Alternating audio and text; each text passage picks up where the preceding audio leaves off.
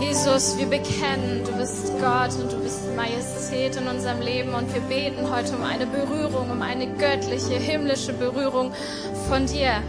Denn egal, was wir heute tun, sagen, machen, singen, es kommt auf deine Präsenz an in unserem Leben und wir bitten dich einfach, komm her zu uns, mach den Himmel klar, mach den Himmel weit für uns, lass uns heute dir begegnen.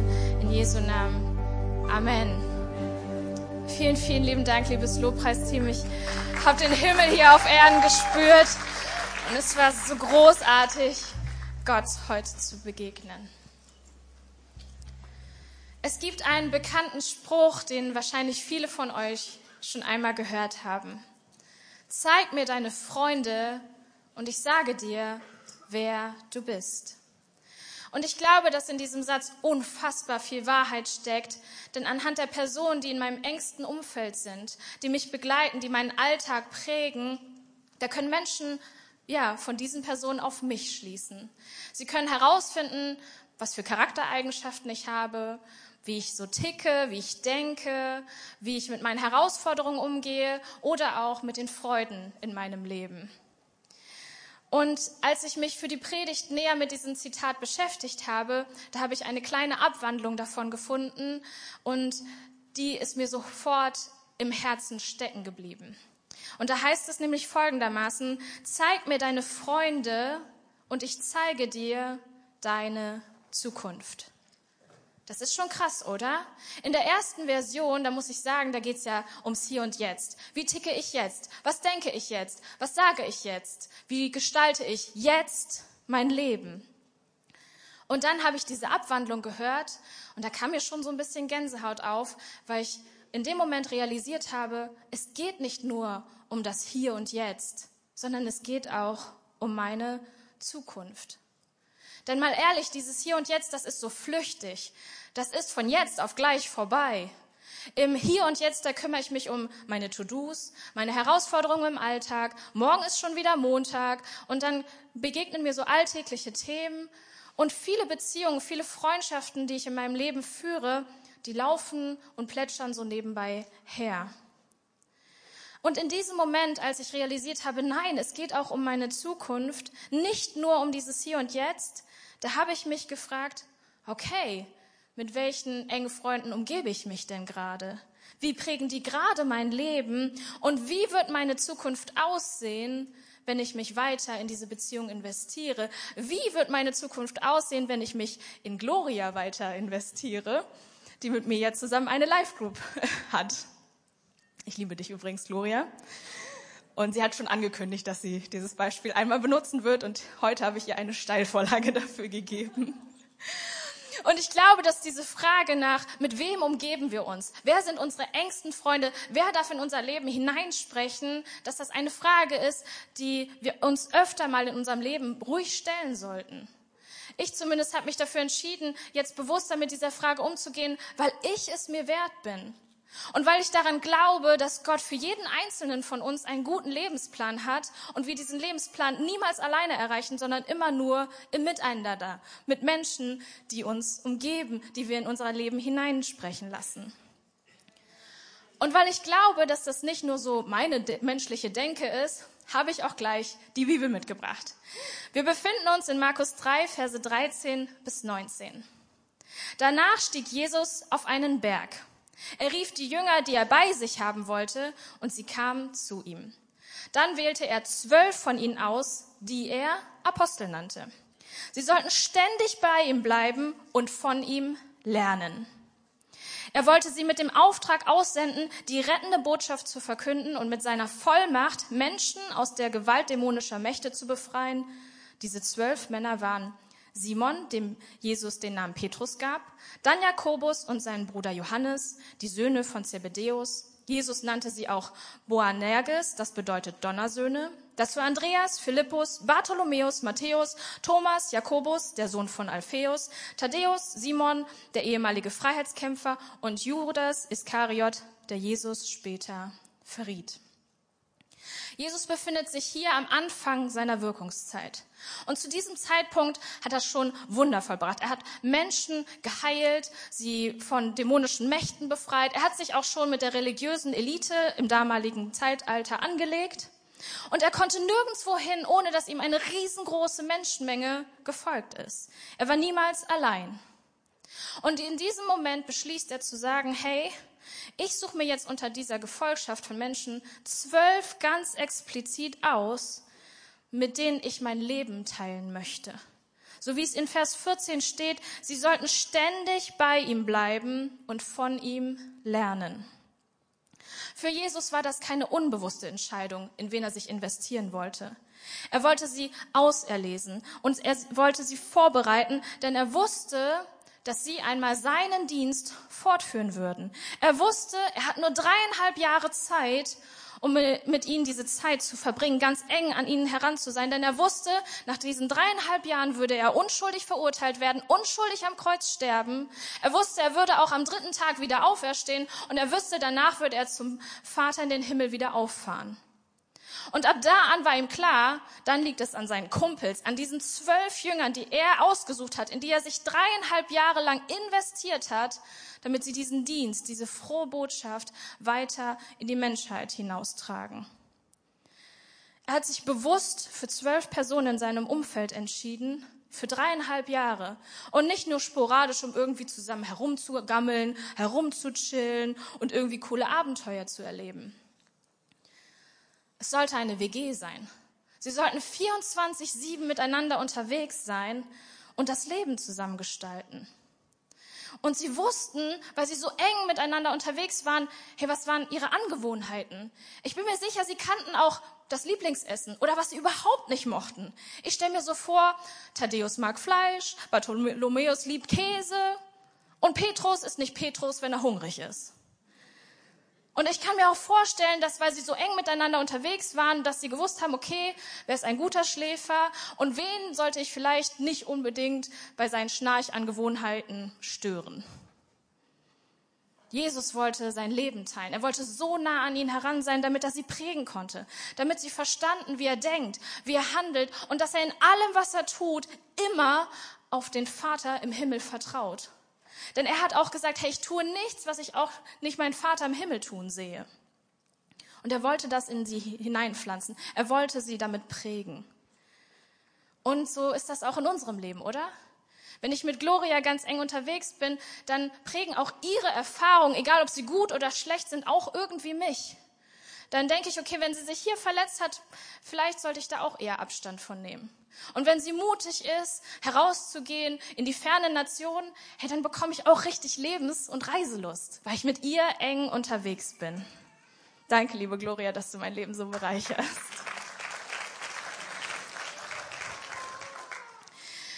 Und wenn ich so unser Leben angucke, dann kann ich dieses Muster immer und immer wieder äh, nicht nur mir vorstellen, sondern ich sehe es auch. Nehmen wir zum Beispiel mal an, ich bin nur von Menschen umgeben, die komplett negativ denken, immer nur am Herummeckern sind und das Haar in der Suppe suchen. Ich weiß, solche Menschen gibt es hier in der Elem Hannover nicht, aber stellen wir uns das einfach mal vor. Ja, dann kann ich tun und machen, was ich will. Früher oder später, da werde ich auch das Haar in der Suppe suchen. Ich werde mich nur über dieses graue, triste Wetter beschweren.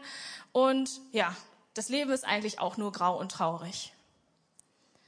Und ich werde es schwierig haben, das Positive im Leben zu sehen, kleinere Entwicklungen zu feiern, Menschen zu loben, anstatt sie niederzudrücken. Und ich habe euch da eine kleine Anekdote mitgebracht, die mir vor kurzem erzählt worden ist, von der Biene und der Fliege. Und ich glaube, das illustriert ganz gut, wie wir unterwegs sein können als Menschen. Wenn du eine Biene auf der Müllhalde aussetzt, dann wird sie in all dem Chaos, all dem Dreck, all dem Müll die eine Blume finden weil sie gut duftet und riecht. Und wenn wir eine Fliege nehmen und sie auf der blühendsten Wiese aussetzen, ja, mit unfassbar viel Blumenvielfalt und Blütenpracht, ja, dann wird diese Fliege es schaffen, komme was wolle, diesen einen Misthaufen zu finden. Und meine Frage an dich heute ist, möchtest du eher die Fliege oder die Biene sein? In dieser Anekdote möchte ich natürlich selber gerne die Biene sein und dann habe ich mich gefragt, Bin ich denn überhaupt mit Bienen unterwegs?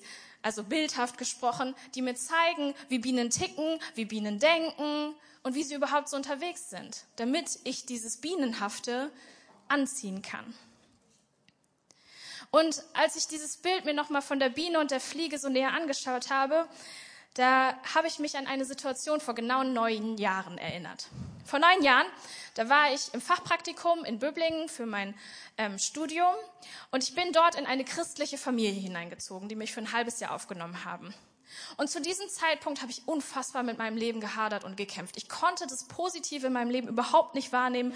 Ich hatte das Gefühl, nur mit Schwierigkeiten umgeben zu sein und habe dort gewohnt. Und meine Gastmutter, ähm, die hat schon relativ früh in dieser Zeit gesagt, Angelika, du gehst jetzt mit deinem Gastbruder mit, Martin. Und äh, zwar in die Kirche, in den Jugendkreis. Und sie hat gesagt, Angelika, du gehst mit, das wird dir gut tun. Und ich habe gedacht, naja gut, ich habe jetzt noch so sechs Monate, die ich hier gut leben möchte in meiner Gastfamilie. Also tue ich, was, ich, was sie sagt, weil ich will ja meine Gastmama nicht verärgern. Ich war also sehr pragmatisch unterwegs. Und als ich dann in diesen Jugendkreis kam, von ungefähr 40 Jugendlichen, hat mich eins sofort umgehauen. Und zwar ihre Lebensfreude, ihre Lebenslust. Ich fand das so anziehend, wie sie unterwegs waren. Die waren begabt, talentiert. Und obwohl in ihrem Leben nicht alles Friede, Freude, Eierkuchen war, hatten sie Hoffnung und sie hatten Lust auf dieses Leben. Und in meiner Situation, da habe ich gedacht, boah, das will ich auch haben. Ich verstehe das nicht. Ich war mit Jesus überhaupt nicht unterwegs und ich bin ganz ehrlich, ich wollte diesen Jesus auch nicht. Aber diese Hoffnung, diese Perspektive auf das Leben, dass sie wie Bienen unterwegs waren und die Blüten in ihrem Leben gefunden haben, das wollte ich für mein Leben auch. Und etwa zwei Monate später, nachdem ich mich entschieden habe, hey, Sie sollten jetzt mein engstes Umfeld sein, ich möchte mich von Ihnen prägen lassen, zwei Monate später, da haben Sie mich mit Ihrer Hoffnung und Ihrem Glauben angesteckt und ich habe Ja zu Jesus gesagt.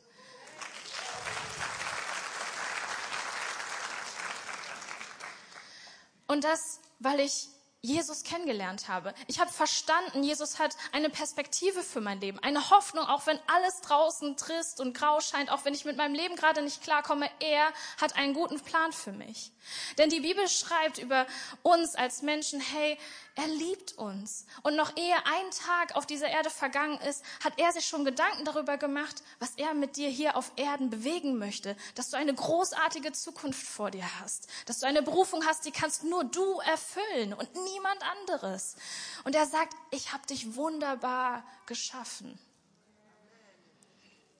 Und das ist so gut und das ist so schön. Denn Jesus er wusste, er hat kein langweiliges Leben für uns vorbereitet, keinen tristen Alltag, auch wenn wir das manchmal so empfinden und morgen Montag ist. Nein, er will, dass wir das übernatürliche leben. Weil wir sind mit dem Gott verbunden, der Himmel und Erde geschaffen hat, dem nichts unmöglich ist. Und er sagt, ich möchte dein bester Freund sein. Und so hat er auch seine Jünger berufen. Wir lesen das in Markus 1, Verse 16 bis 18. Als Jesus am See von Galiläa entlang ging, sah er Simon und seinen Bruder Andreas, wie sie auf dem See die Netze auswarfen, denn sie waren Fischer. Jesus sagte zu ihnen, kommt, folgt mir, ich mache euch zu Menschenfischern. Sofort ließen sie ihre Netze liegen und folgten ihnen. Mit wem du und ich unterwegs sind, macht einen Unterschied aus. Es prägt nicht nur dein Hier und Jetzt oder mein Hier und Jetzt, sondern es prägt auch unsere Zukunft. Und so wie Petrus und Andreas weiter hätten Fischer bleiben können.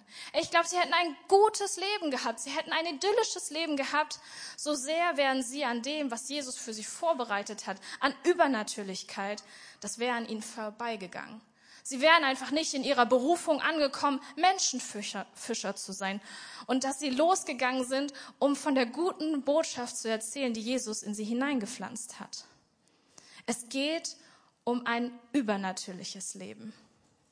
Und ich glaube, dass sie das innerlich gespürt haben. Wir haben heute davon gesungen, von dieser Sehnsucht, die wir haben, Gott näher zu kommen.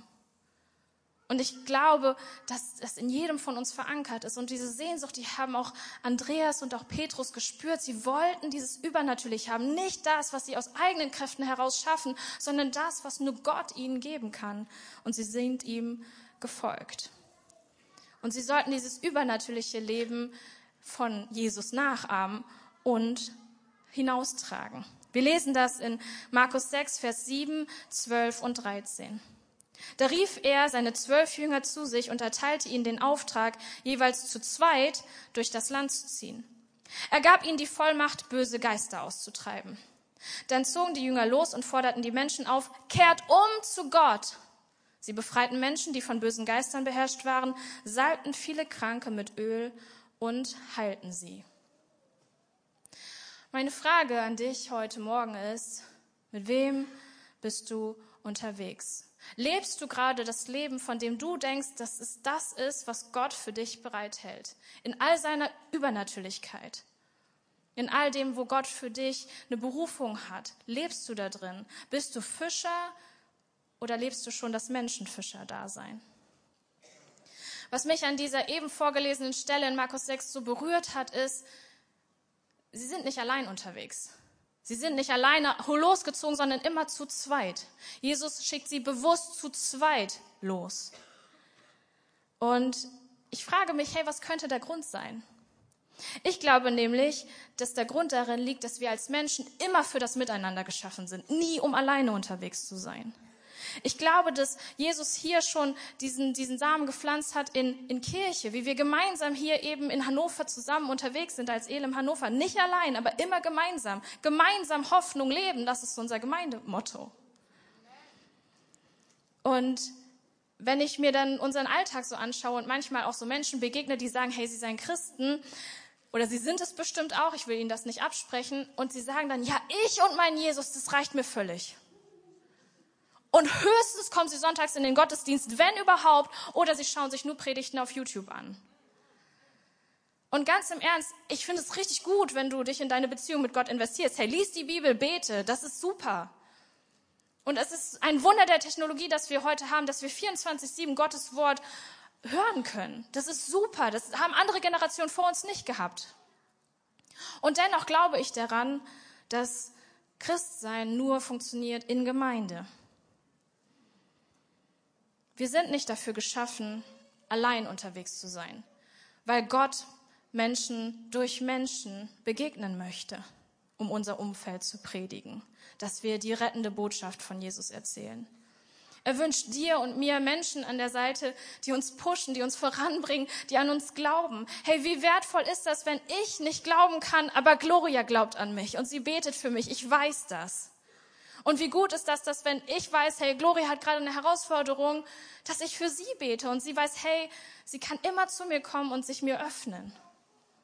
Es ist gut, Menschen an der Seite zu haben, die uns voranbringen. Das ist, funktioniert alleine einfach nicht. Und ich habe da jetzt ein Beispiel, gerade erst von gestern. Wir hatten gestern einen Taufkurs und wir hatten 22 Leute da, die gesagt haben, hey, ich möchte meinen nächsten Schritt mit Jesus geben. Und das ist super, ey, 22 Leute. Was für ein krasses Privileg. Und zu unserem Taufkurs gehört es standardmäßig dazu, da darf ich immer dann zwei Leute aussuchen und die dann aus ihrem letzten Tauferlebnis berichten. Das waren bei diesem Mal Maud und Cedric. Und ich hatte Cedric gefragt, hey, was hat sich eigentlich nach deiner Taufe ganz besonders verändert? Weil sie sollen ja ermutigen und erzählen aus ihrem Leben, wie sie die Taufe erlebt haben, damit die 22 Täuflinge sich auch für diesen mutigen Schritt entscheiden. Und Cedric hatte erzählt, dass er vorher unter anderem auch damit gestruggelt hat, dass er mit falschen Menschen unterwegs war, die sein Leben geprägt haben. Und er wollte auch nicht alleine sein, aber irgendwie wusste er, ey, wenn ich mit denen weiter unterwegs bin, das wird nicht funktionieren. Und nach der Taufe hatte er überhaupt kein Bedürfnis mehr, mit diesen Leuten abzuhängen. Stattdessen hat er sich einpflanzen lassen, hier in der Gemeinde. Er ist im Follow-up-Team, er ist im Facility-Team. Er hat gesagt, hey, ich habe mich mit Menschen umgeben, die mir gut getan haben, die mich immer daran erinnert haben, wer bin ich denn eigentlich in Jesus Christus? Und das hat total ermutigt und auch eine Person in dieser Gruppe herausgefordert. Und diese Person hat gefragt, ja, hast du das wirklich geschafft? Denn ich habe so Angst davor, dass wenn ich diesen Schritt zur Taufe gehe, dass ich Menschen in meinem Umfeld verliere, dass ich allein bin, dass ich zu Hause bin und niemanden habe, zu dem ich kommen kann. Und es war schön, wie Cedric geantwortet hat und gesagt hat, hey, weißt du was, komm in die Elim, integrier dich, sei Teil von uns, denn hier sind Leute, die glauben an dich. Die wollen herausfinden, was steckt in dir, was hast du für einen Schatz und wir wollen ihn gemeinsam offenlegen als Elim Hannover. Hey, wenn du noch Teil, kein Teil der Gemeinde bist, wenn du noch kein Teil einer Kirche bist, ich ermutige dich, lass dich einpflanzen, lass dich von Menschen begleiten, die den Schatz, der in dir verborgen ist, raustragen.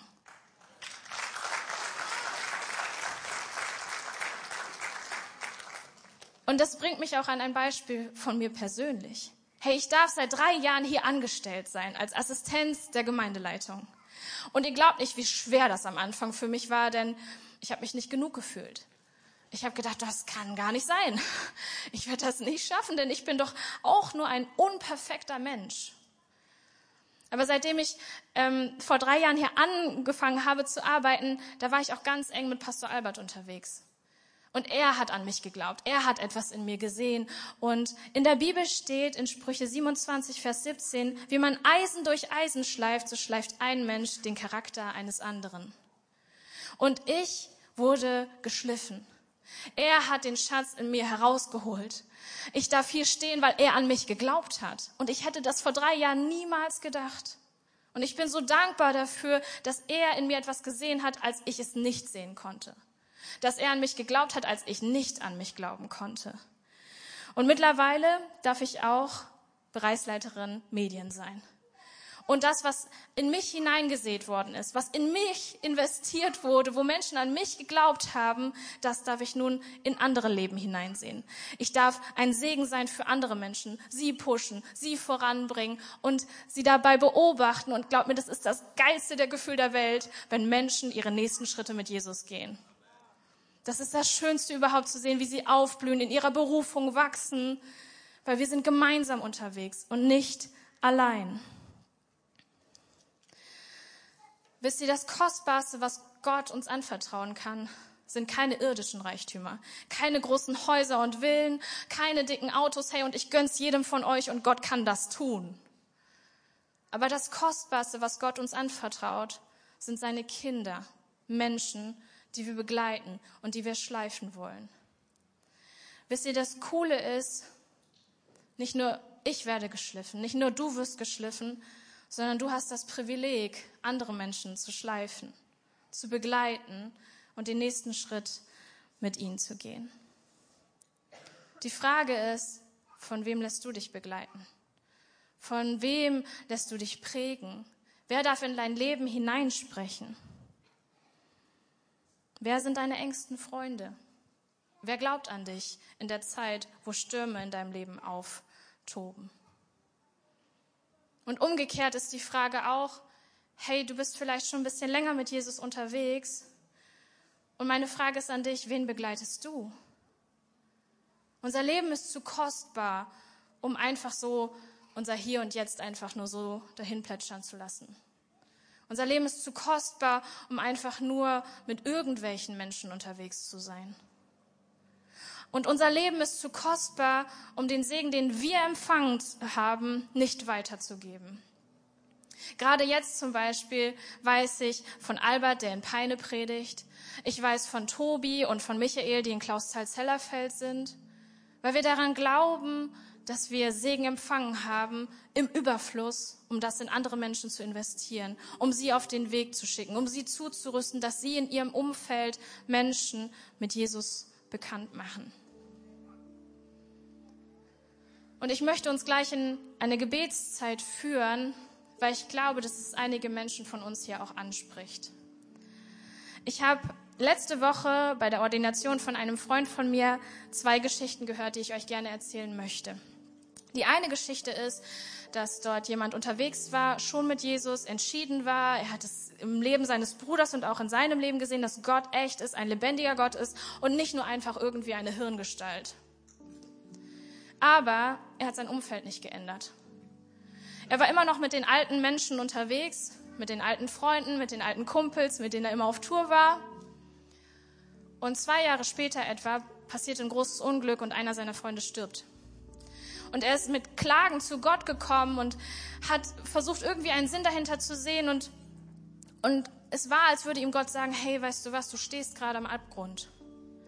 Und da, wohin du unterwegs bist, mit dem Umfeld, mit dem du dich umgibst, da lauert nur noch der Tod und keine Hoffnung und keine Perspektive. Und in dem Moment hat er sich bekehrt. Er hat wieder verstanden, nee, ich kann dieses Leben nicht alleine führen. Ich kann als Christ nicht alleine unterwegs sein und nicht mit anderen Christen mich umgeben. Das geht einfach nicht. Und ich bitte euch einmal die Augen zu schließen oder wenn ihr das nicht könnt, auf den Boden zu schauen wenn dich diese Geschichte anspricht und du merkst, boah, okay, ich weiß eigentlich, da sind Menschen in meinem Leben, mit denen sollte ich mich eigentlich nicht umgeben.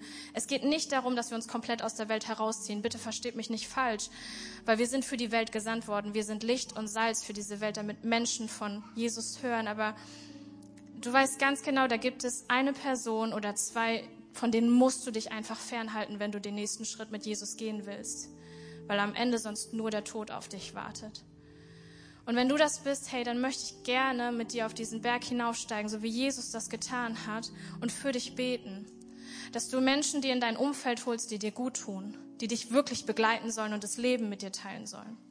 Und wenn das du bist, dann würde ich gerne für dich beten und ich bitte dich um ein klares Handzeichen, damit ich dich sehe und für dich beten kann. Hey, wenn du das bist, Dankeschön. Dankeschön. Es ist nicht einfach, es ist nicht einfach, diese Entscheidung zu treffen, weil Menschen uns prägen, weil wir sie lieb gewonnen haben, weil wir vielleicht schon lange mit ihnen unterwegs sind. Aber wenn du das bist und du weißt, du musst heute diesen bewussten Schritt gehen, auch von diesen Personen Abstand zu gewinnen, dann bitte ich dich nochmal um ein Handzeichen. Ja, danke.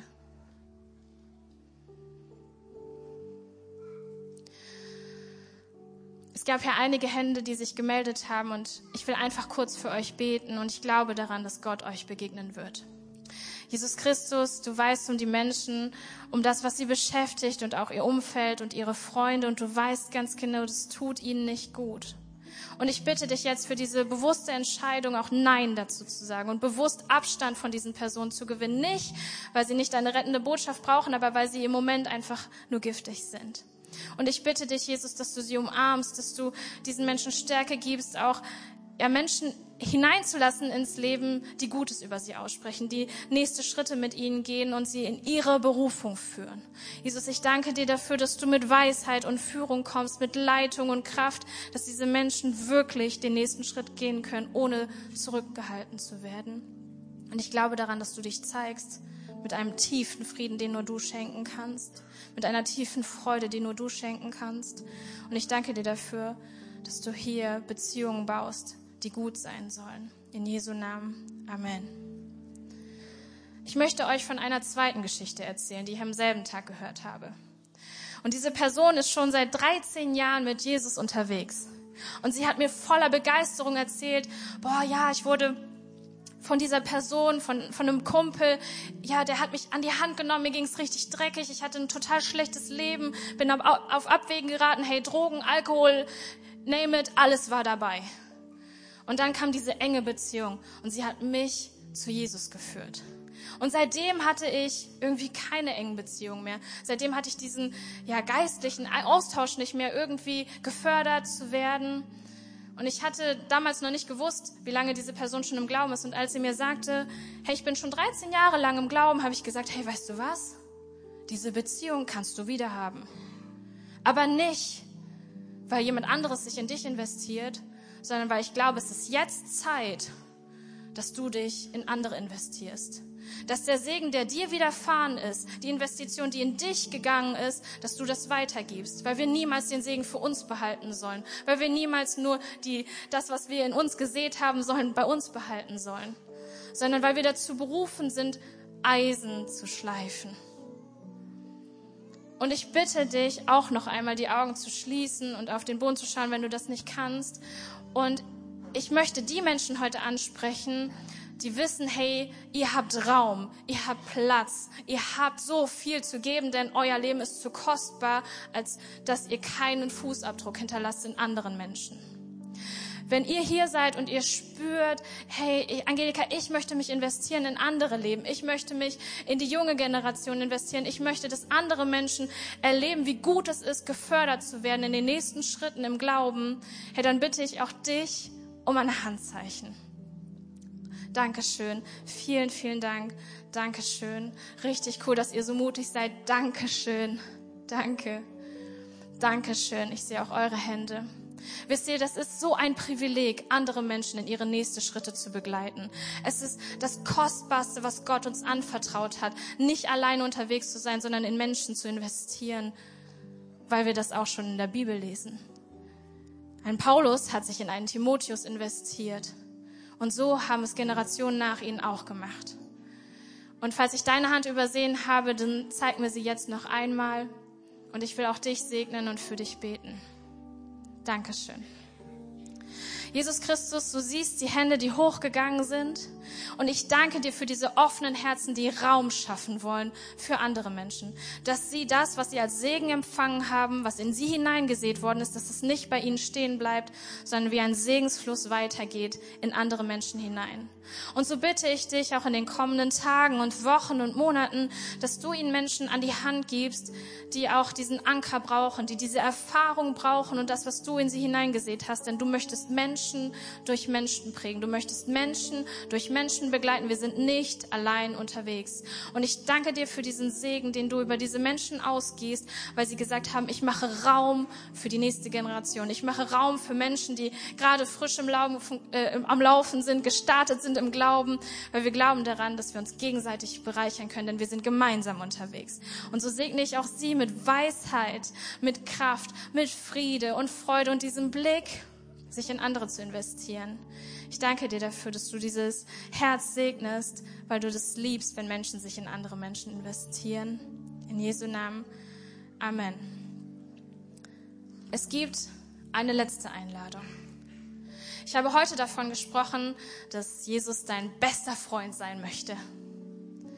Und vielleicht bist du hier und du kennst diesen besten Freund noch gar nicht. Ich rede nicht von einem Hund. Ich rede von Gottes Sohn selbst, der auf die Erde gekommen ist, weil er wusste, hey, du hast ganz schön viel Dreck am Stecken und niemand von uns schafft es, Gottes Herrlichkeit nahe zu kommen, seinen Standards zu genügen, denn er ist heilig, er hat absolut keinen Makel, in ihm gibt es keinen Fehler, aber in uns schon. Und wir könnten seine Nähe nicht ertragen.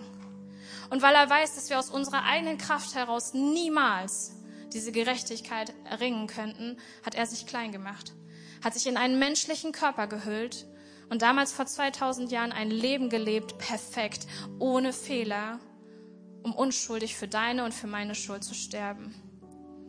Ich habe dir heute erzählt, er hat die beste Berufung für dich, das beste Leben für dich, denn er hat dich geschaffen. Und heute ist meine Frage an dich, wenn du diesen besten Freund noch nicht kennst, möchtest du ihn in dein Leben einladen? Möchtest du diesen Schritt tun? Und ich bitte auch alle nochmal, eure Augen zu schließen denn ich möchte diesen privaten Moment schaffen, dass Menschen diesen Mut haben, diesen Schritt zu wagen. Hey, ich möchte ab heute ein Leben mit Jesus Christus führen. Und wenn du das bist, dann bitte auch ich dich um ein deutliches Handzeichen. Denn ich möchte dich nicht übersehen. Ich möchte dich in diesen Dankeschön. Vielen, vielen Dank. Ich möchte dich in diesen wundervollen Schritt begleiten, eine Freundschaft mit Jesus zu starten. Ich will nicht sagen, dass alles Friede, Freude, Eierkuchen wird. Jesus hat nicht versprochen, dass es einfach wird, aber ich kann dir sagen, du wirst ein übernatürliches Leben führen. Und wenn du mit ihm unterwegs bist, er hat die beste Anleitung für dein Leben. Und wenn du da bist, dann bitte ich dich um ein klares Handzeichen, dass ich dich sehe.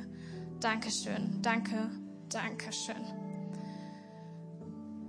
Die Gemeinde, wir machen diesen Schritt gemeinsam.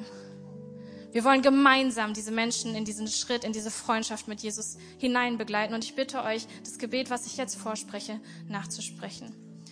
Jesus Christus, du möchtest mein bester Freund sein. Ich möchte heute auch dein bester Freund sein. Vergib mir meine Sünden und meine Schuld. Ich möchte mich heute dir anschließen. Ich will heute dein Kind werden ich möchte mit dir gemeinsam unterwegs sein. Ich möchte mich heute von dir prägen lassen. von jetzt an bis in Ewigkeit. Amen. Herzlichen Glückwunsch zu dieser Entscheidung.